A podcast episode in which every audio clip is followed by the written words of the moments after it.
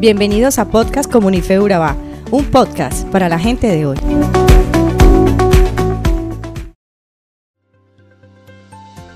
Somos Comunife Urabá, un lugar para la gente de hoy.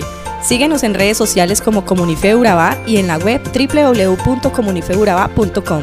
Allí encontrarás todo un contenido digital reservado de parte de Dios para ti.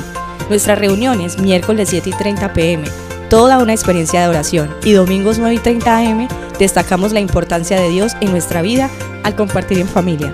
Te esperamos.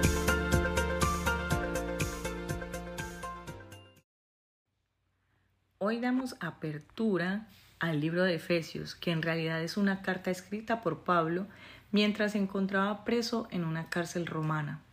Es un llamado a fortalecer la fe de los creyentes, tanto judíos como gentiles, al explicar la naturaleza y el propósito de la Iglesia como el cuerpo de Cristo. Su propósito no era enfrentar ninguna idea contraria a la doctrina establecida, ni ningún problema específico de la Iglesia.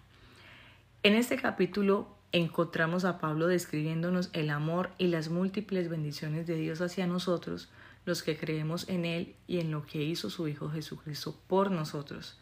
Cuando Pablo habla de las bendiciones espirituales se refiere a todo lo que recibimos al creer en Cristo Jesús. El perdón, la salvación, la redención, la justificación, la sanidad, la libertad del pecado, la provisión, la prosperidad, la victoria sobre el enemigo, la reconciliación con Dios, la gracia de Dios misma y muchas cosas más. Nuestra posesión de toda bendición espiritual es tan segura como que fuimos elegidos por Él y elegidos antes de la fundación del mundo.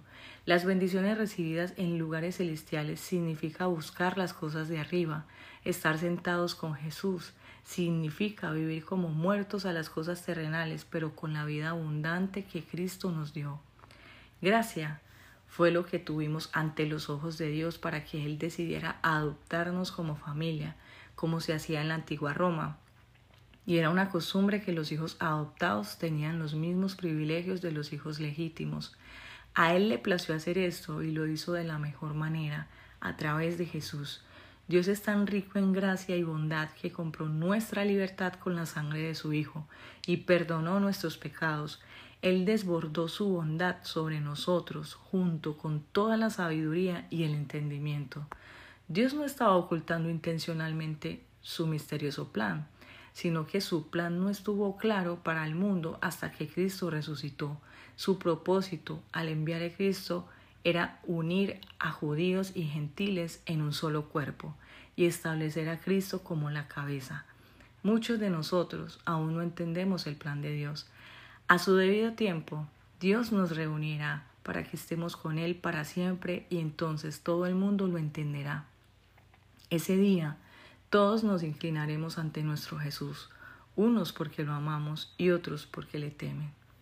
Pero ¿cuál es la garantía de que Él volverá por nosotros? El Espíritu Santo lo es.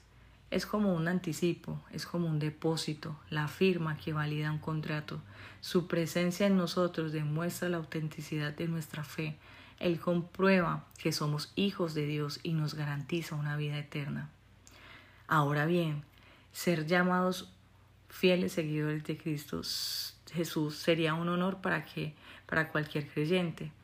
Los efesios tenían una excelente reputación como cristianos. ¿Qué hará falta en nuestra vida para que otros nos describan de esta manera? Aferrémonos a nuestra fe día a día y obedezcamos a Dios en todos los detalles de nuestra vida.